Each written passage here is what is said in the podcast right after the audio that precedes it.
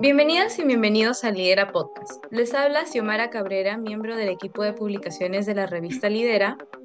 Y Katia Ruiz, miembro del equipo de publicaciones de la revista Lidera.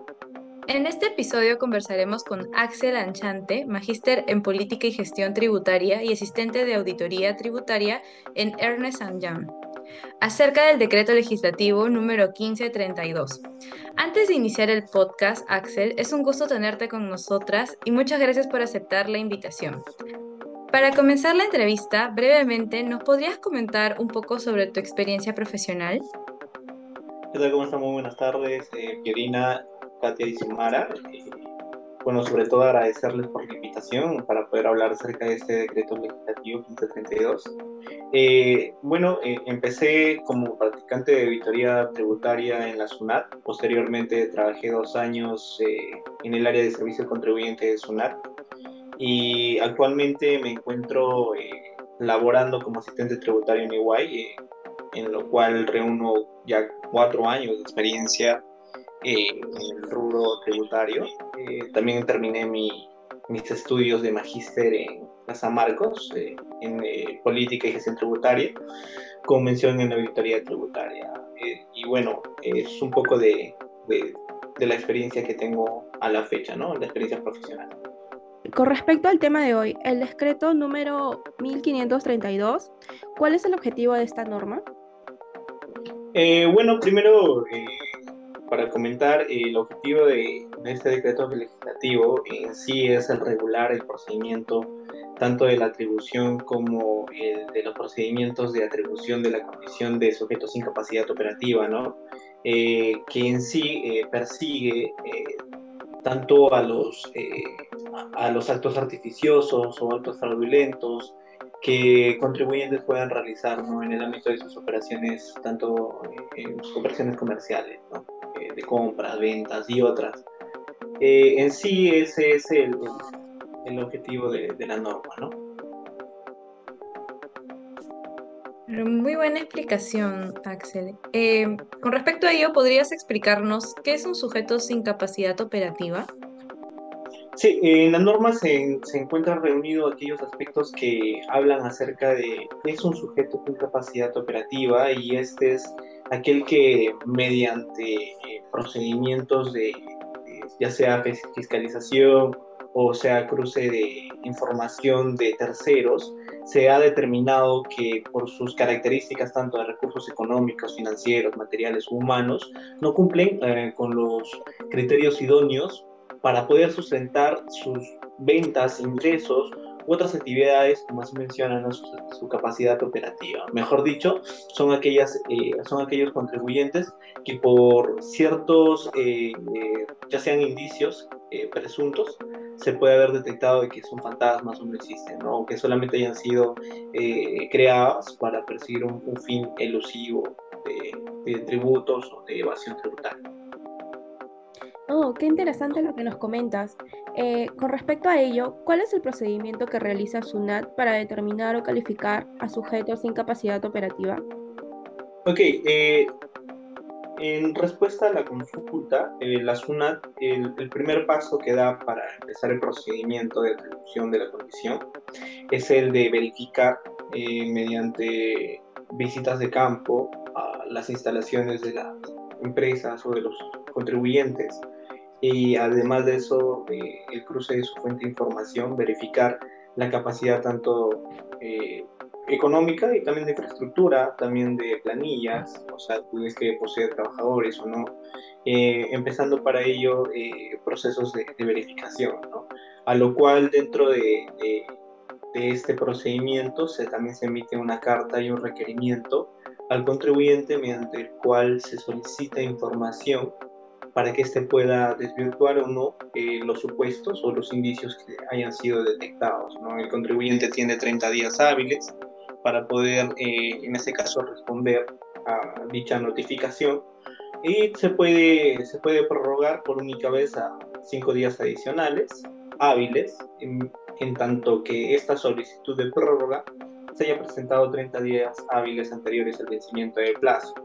Eh, para lo cual, vencido el plazo y habiendo emitido o habiendo entregado cumplido con el requerimiento, el contribuyente o bueno, la SUNAT tendrá 30 días hábiles para poder llegar a un dictamen eh, en el cual puede desvirtuar o, o puede bueno, puede concluir que se ha desvirtuado o no se ha desvirtuado la información, ¿no? en este caso de la resolución mediante la cual se ha comunicado al contribuyente al, respecto de, su, de, de, esta, de esta atribución de condición.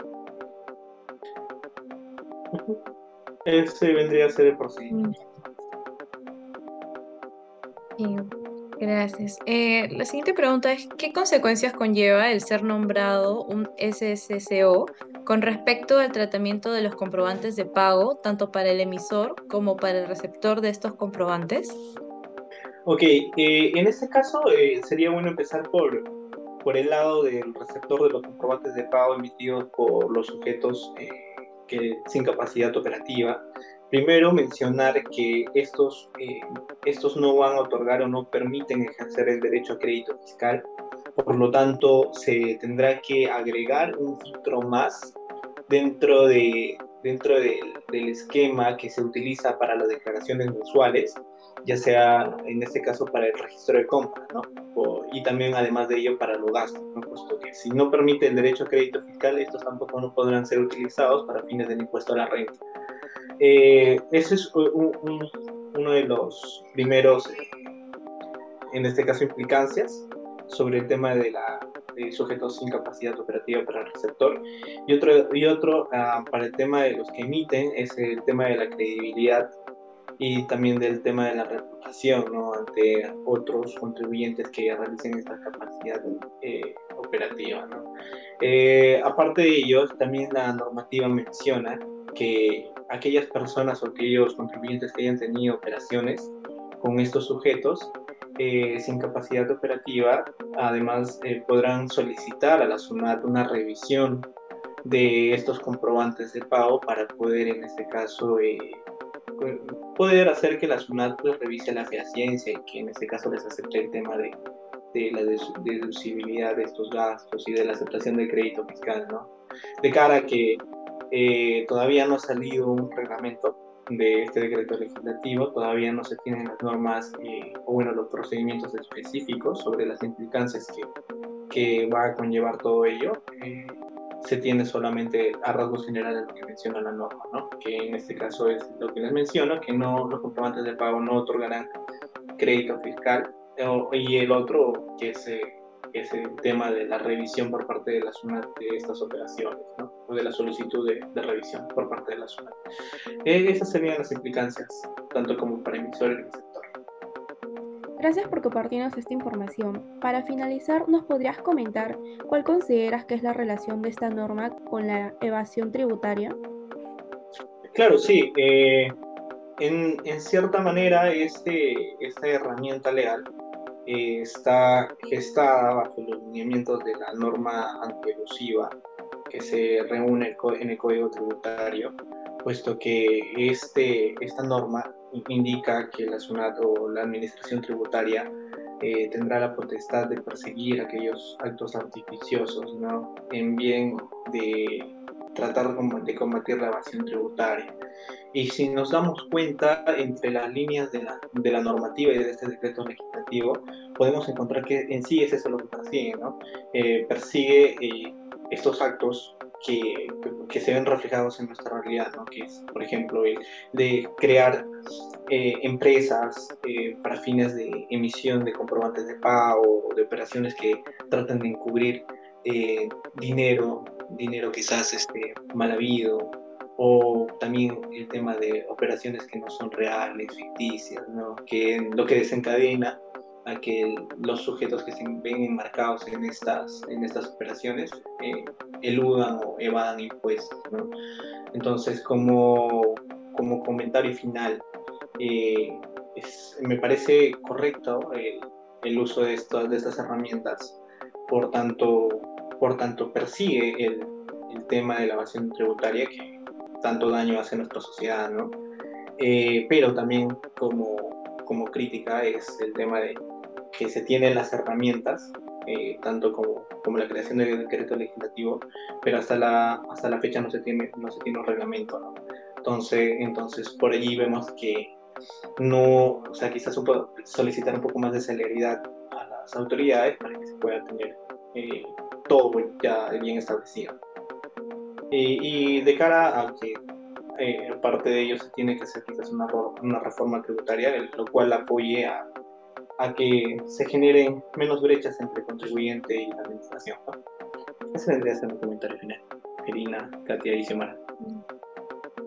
Muchas gracias por el análisis, Axel.